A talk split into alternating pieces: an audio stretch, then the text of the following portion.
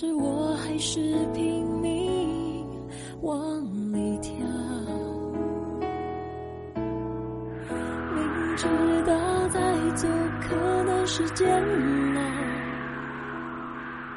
但是我还是相信，只是煎熬。我始终记得一个姑娘，她在鞍山。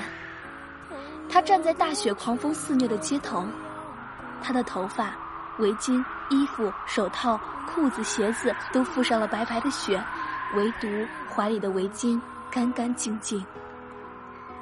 那条围巾是他三年前为心爱的人编织的。他在暴风雪里站了三个小时，他等的人自始至终没有出现。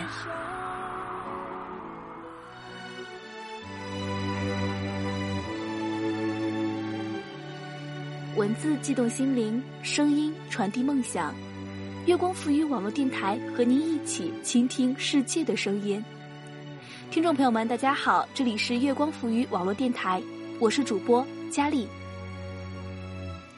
今天给大家带来的是程沙柳的文章《安山雪》。本文是选自作者程沙柳的新书，每一个名字的故事都叫晚安。各大图书平台均已发售。这是你的专属枕边人写给你的暖床故事，故事里有酒有歌，远方和理想，希望你也可以对着自己说晚安，然后好好爱自己。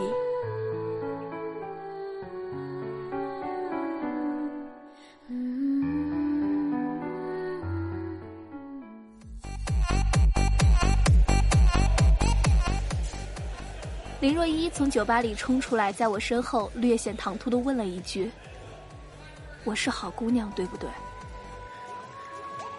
我转过头，四周是习习的晚风，她的披肩长发被吹动的浮了起来，胸腹因为不均匀的喘息而上下起伏着。她身后五彩斑斓的玻璃门里是一个喧嚣的世界，那里。有震耳欲聋的各种乐器的击打声，还有都市男女们撕心裂肺的吼叫声。我说：“你一直都是。”林若依期盼的眼神收了回去，露出了笑脸，两行透明的水流从眼眶里滑了出来。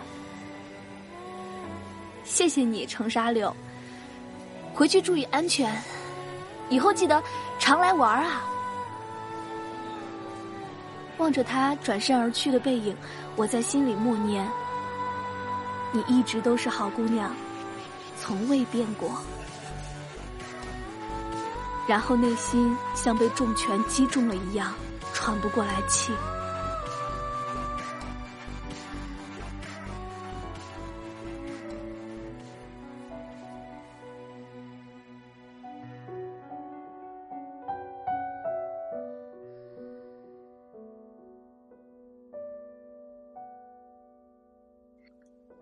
二零一三年暑假，我被同学程文忽悠到鞍山的一家培训机构当补习老师，每天给初中、高中的各年级学生补习作文和政治历史。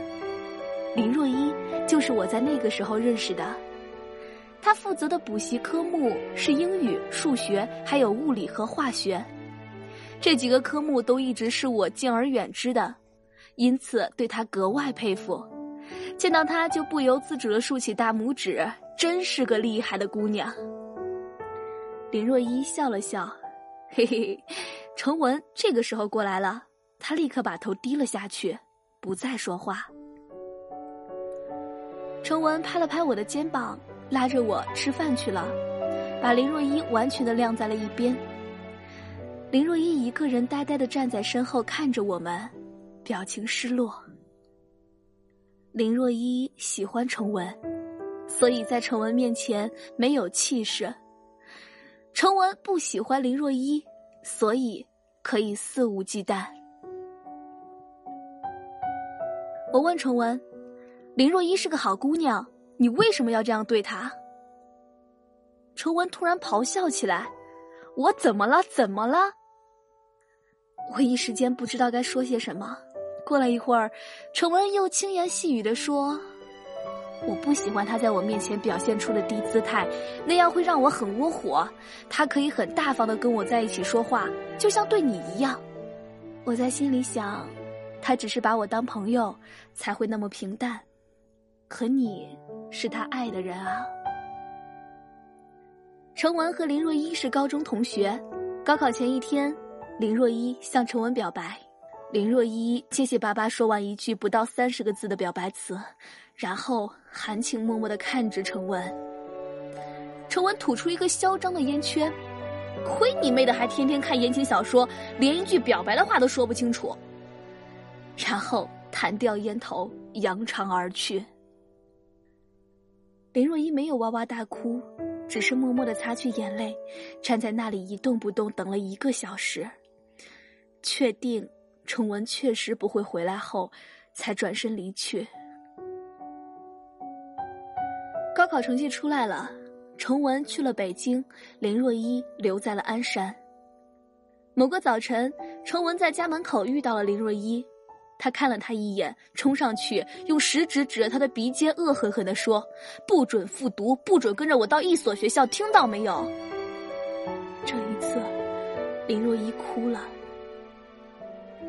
那是我有生以来哭得最伤心、最严重的一次。林若依说：“我默默的看着他，无语凝噎。后来我还是没有选择复读。其实我是很想复读的，但如果不这样做，程文或许就会讨厌我少一点。”林若依接着说：“林若依问我，程沙柳，你说？”我是好姑娘还是坏姑娘？我点头如捣蒜般。你是好姑娘，不应该被错过的好姑娘。林若依问：“那程文为什么就是不喜欢我呢？大家不是都说好姑娘不应该被辜负吗？”我无法回答出这个问题。好姑娘的定义很抽象，在有些人眼里，自己喜欢的姑娘。就是好姑娘，而在有些人眼里，自己不喜欢的姑娘，无论做什么都不会是好姑娘。所以，林若一，在程文眼里，你不是个好姑娘，他才会这样肆无忌惮的辜负，并高高在上，毫无愧疚。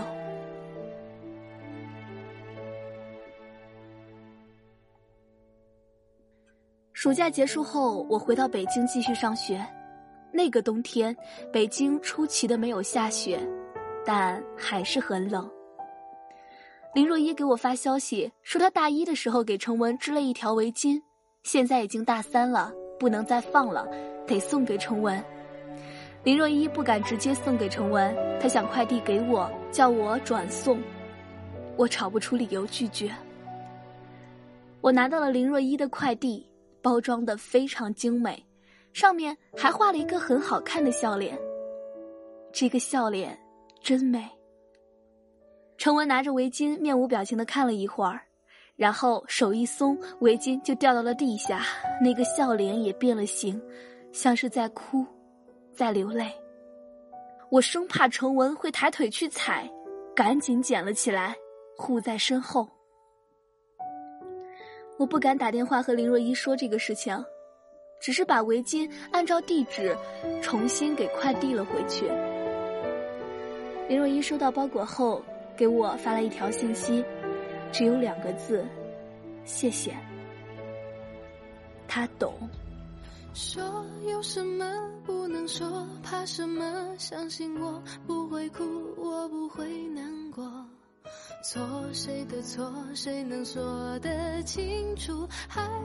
寒假的时候，我又去了鞍山的培训班。鞍山的雪很大，即使穿得很厚，也冷得想哭。林若依依旧在那里当补习老师，崇文依旧对林若依不管不顾。林若依终于不再放低姿态，她从尘埃里站了起来。喂，我给你织的围巾。在我衣柜里都快放了三年了，什么时候才能送给你啊？程文没有转身。明天吧，在你学校门口等我，下午三点。然后弹掉烟头，扬长而去。第二天，林若依在校门口站了三个小时，怀里紧紧的抱着她三年前织的围巾。雪很大，狂风肆虐，他的头发、围巾、手套、衣服、帽子、鞋子都覆上了白白的雪，唯独围巾上干干净净。我突然发现，鞍山的雪不再冷得让人想哭。它很美，是那种绝无仅有、独一无二的美。程文一直没有出现，林若依最后是被他的舍友拖进宿舍的。我爱你，无论恶雨还是狂风，无论是不屑还是暴雪，我都依然爱你。你，始终是我的整个世界。程文拉着我的手，流着泪说：“老沙，我的好兄弟，你是不是觉得我的心比黄金还要僵硬？其实我也难受。我之所以这么对他，是想让他离开我，离我远一点。我比谁都清楚，她很好，是个好姑娘。可是我不管怎么做，就是无法对她产生半点感觉。你明白我的意思吗？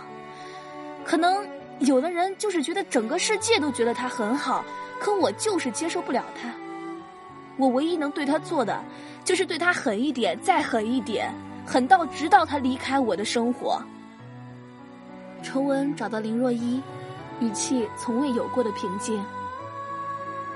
你是个好姑娘，可我喜欢坏姑娘，是那种在夜场唱歌的坏姑娘，会各种诱惑人的坏姑娘。你能做到吗？林若依没有回答。程文自信满满的轻哼了一声，转身离开。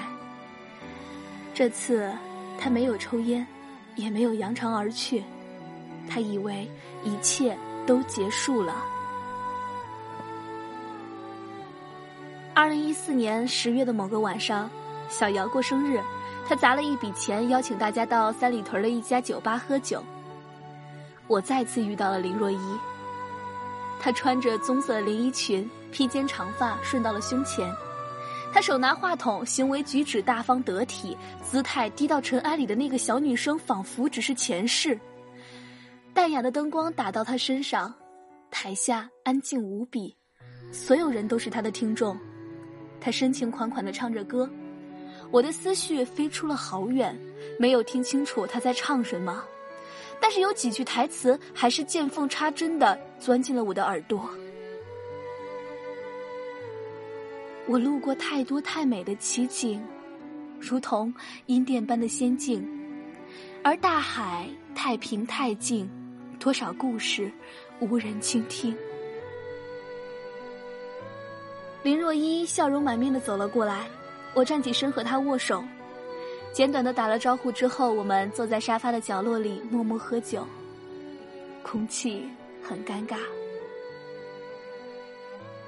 林若依突然问我：“他好吗？”我说：“他还好，你好吗？”他点点头，然后不再说话。我下了出租车，走到了小区门口，接到了林若依的电话，他问。有时间吗？想和你说说话。我说必须有时间。他说：“老程，我发现我已经不爱他了。”我没有觉得奇怪，反而是他这个老程的称呼让我突然之间有了亲切感。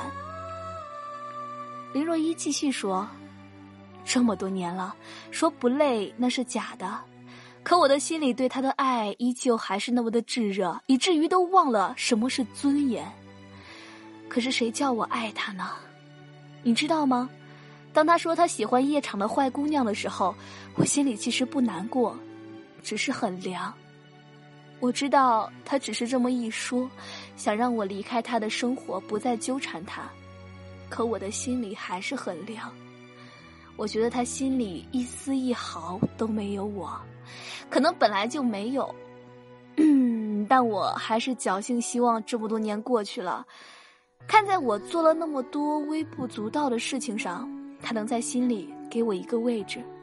结果，还是一丝一毫都没有我。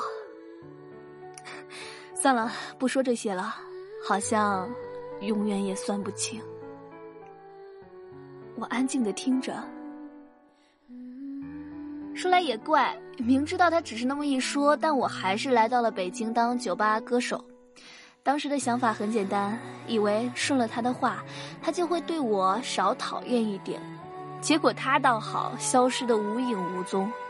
你是不是也没有他的消息？我不知道怎样回答这个问题。如果连尊严都付出了，你爱的人还是不爱你，那么。你应该转身离开。爱情不应该只是浇灌，还要开花。我决定瞒着林若依。我说，不知道，我都好久没有和他联系了。他之前一直说要去法国外籍兵团当兵，估计是去那儿了吧。林若依说，也罢，我现在过得还不错。虽然在夜场当歌手，可我没有逾越自己的底线。我也一直觉得自己不坏，我发誓要做一个好姑娘。毕竟以后的路还很长，我得给自己留一些东西，好面对以后的生活。他最后一句话直接把我涌动着的眼泪挤出了眼眶。我说：“嗯，好好生活，比什么都重要。”林若依说。谢谢你，老程，我会好好生活的。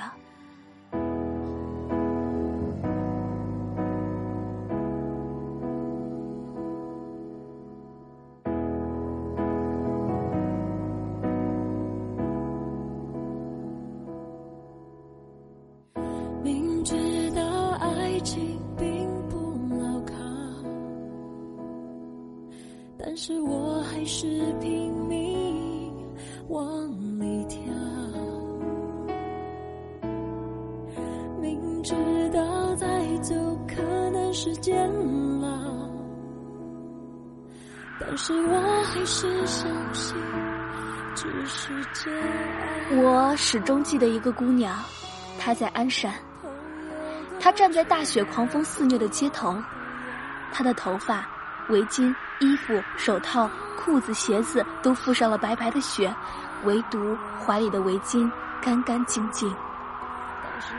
那条围巾是她三年前为心爱的人编织的。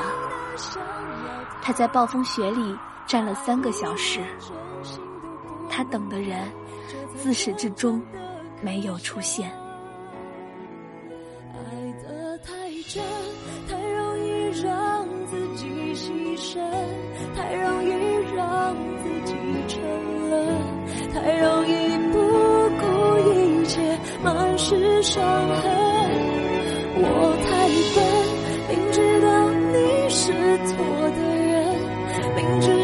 这不是缘分，但是我还奋不顾身。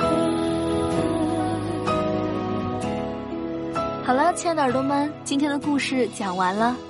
本个故事呢是选自作者程沙柳的新书，每一个故事的名字都叫晚安，各大图书平台均已发售。这是你的专属枕边人写给你的暖床故事，故事里有酒有歌，远方和理想。希望你也可以对着自己说晚安，然后好好爱自己。小耳朵们，晚安啦！如果你也喜欢我的节目的话，可以关注电台，随时随地的收听电台节目，或者是通过关注新浪微博“月光浮语网络电台”以及添加公众微信“城里月光”与我们取得联系哦。如果你也有喜欢的文章想要推荐给佳丽的话，可以关注佳丽的新浪微博 LTE 王佳丽与我取得联系。好了，我们下期节目再见。但是做人已经那么累，假惺惺的想要逃，在爱里连真心都不能给，这才真的真正可笑，爱的太